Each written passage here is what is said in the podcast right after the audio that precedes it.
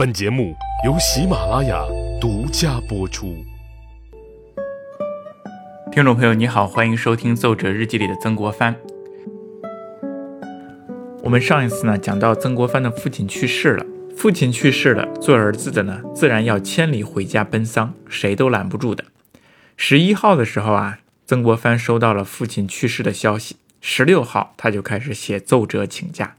还没有等到皇帝的回信，曾国藩二十一号就匍匐起行，二十五日的时候进入湖南，二十九日呢回到了湘乡老家，总共行程是九天。不知道大家有没有纳闷儿，会不会有所疑问？曾国藩呢作为军队的统帅，重任在肩，怎么就可以擅离职守呢？是大家重要呢，还是小家重要呢？他不担心军队离开他之后就不行吗？他不担心自己擅自离开军队之后，皇帝会责怪吗？我想啊，曾国藩也是犹豫过的，权衡过的。但是在那个时候啊，受尽儒家教育的文人来说，父母去世必须立刻奔丧，辞掉所有的官职。于内心情感如此，于当时的道德约束也是如此。那么军队离开他行不行呢？曾国藩呢是湘军的创立者，他是湘军的总指挥。可是尽管如此啊，湘军也不是不能离开他。其实世界上啊，任何事都不是离不开谁的。曾国藩也仔细考虑过、分析过各部分军队由各自统帅率领。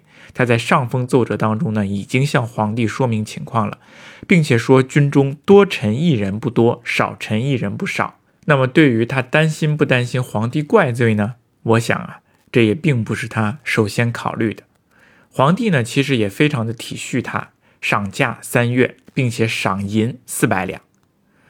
那么曾国藩呢，就这样回到了家里，开始置办父亲的丧事。三个月的假期，曾国藩要做什么呢？首先肯定是安排父亲的丧事，然后呢，自己结庐丁忧守孝。这个事情啊，其实是非常好做的，因为都有规矩，按照规矩来就行了。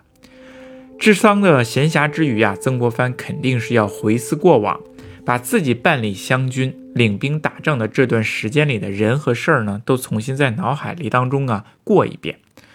四十二岁那一年，也就是咸丰二年，曾国藩呢本应该丁忧在家为母守孝，可是他响应了皇帝要求办理团练的号召，就穿着黑色的校服从军了，这叫末志从军。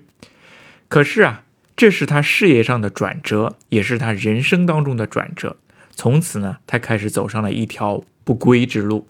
这条不归是指不容易的一条路，是指他出发了之后想回去，或者是想停止都不能停止的一条道路。咸丰三年的时候，皇帝命他率军救援湖北，救援江西。可是他出师不利，有越州之败，有晋江之错。但是很快呢，就扭转了战局。湘军新出锐气可嘉，水陆并进，成破竹之势，攻下了越州、武汉，一直打到了江西境内。不过呀，过了新手福利期之后，到了咸丰五年，湘军首先是水军错于湖口，然后陆军溃于北岸，后路的武昌又被攻陷。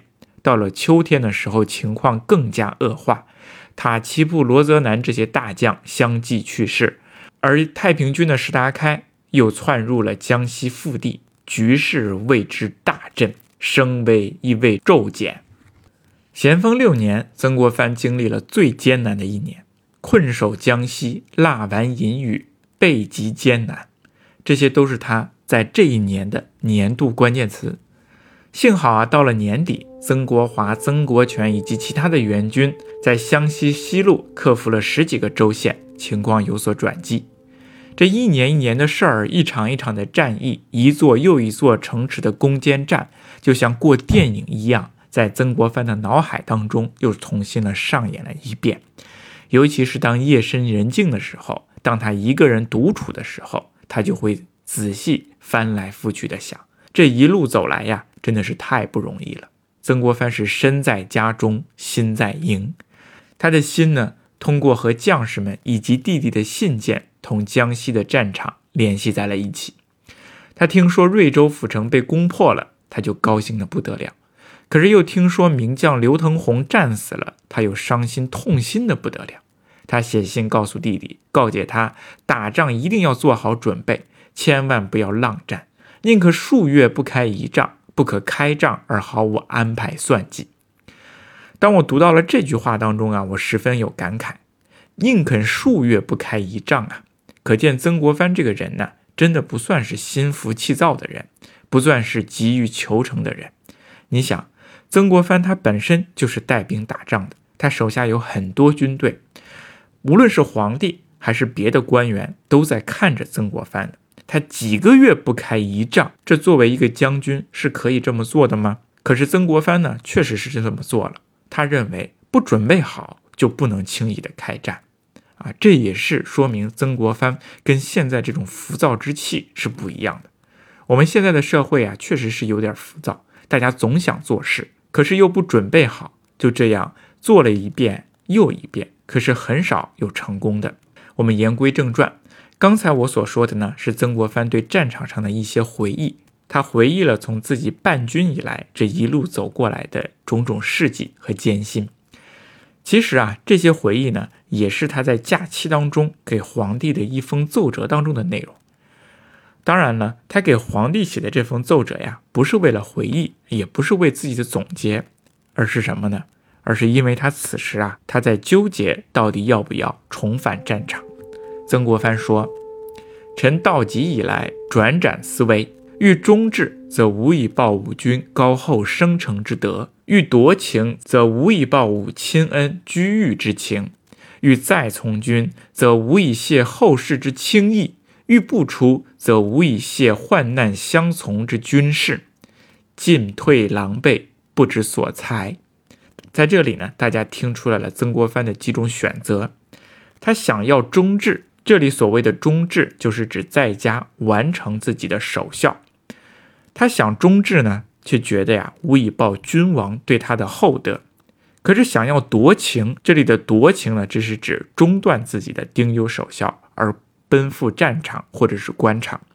他想夺情呢，可是又觉得自己对不起自己的父亲，对不起自己的母亲。他想再从军，却担心轻易对他的议论诽谤。他想不出，就觉得自己对不起跟他出生入死的将士们。所以这个时候他非常纠结，说自己进退狼狈，不知所猜，不知道该怎么办。其实这个问题啊，之前也出现过，现在又出现了，还是那个老问题：忠和孝是否能够两全？经过仔细考虑之后啊，曾国藩打算选择孝，因为他觉得亏欠自己的父母啊，亏欠的太多了。他自己啊说过这样的一句话：在京十四年。在军五年，堂上四人先后见备，生前未申一日之养，末后又不恪守三年之志，寸心愧负，实为难安。那这句话呢，其实就总结了曾国藩自己在当官和从军这十几年当中，他的在堂上的祖父母和父母四人先后去世的一个事情。他说自己在北京做官十四年都没有回家，随后又行军打仗五年，回家和家人团聚的时间少，离开的日子多。说自己生前未申一日之养，其实这句话一点也不夸张，因为他离开了家之后，就再也没有赡养过自己的祖母、祖父、母亲和父亲了。曾国藩在养这一件事情上啊，他确实没有做好，而母亲去世之后啊，他也不能守孝。没有完成三年的丁忧制度，这在古人的心中啊，生前的养和死后的守都是同样重要的，实际上都是在行孝心。所以这一次，曾国藩真的是想在家里守孝。于是啊，在家里呢，还做的一件非常重要的事情，就是不停的给皇帝写奏折，希望自己能够忠志，意思是最终完成这个丁忧制度。五月二十日的时候，曾国藩写下了立臣下请恳请忠志折，说：“微臣报国心长，治军才短，守志之日有限，事君之日无穷。想让皇帝让他最终能完成守孝。”六月初六的时候，他又写下了恭谢天恩，并吁请开缺折，说：“臣伏念丁忧人员，未开实缺，寸心忠报不安。”衰志从事，名臣黄道周，目为凶丑不祥之人，况臣两遭亲丧，自夺不祥之身，绝非弘济时间、挽回大局之相。曾国藩觉得自己丁忧在家，却还官职在身，他心里不安。而且啊，他说明代啊有一个臣子叫黄道周，说穿着校服的人从军，这是不祥之人。曾国藩两度丧亲，是不祥之身了，请皇帝开缺他的侍郎之位。那么就在同一天呢，曾国藩又写下了“历臣办事艰难，仍迂肯在职守志者”。他说：“多守数月，尽数月之心。”多守一年，尽一年之心。那么他写这一系列的奏折呀，有不少学者就在说，曾国藩如此三番五次、五次三番的请求中止，请要求开削，其实他是醉翁之意不在酒，并不是完全要守孝，而是在玩套路，想以自己的离职要求更多的东西。那么他是在要什么呢？我们下期再说。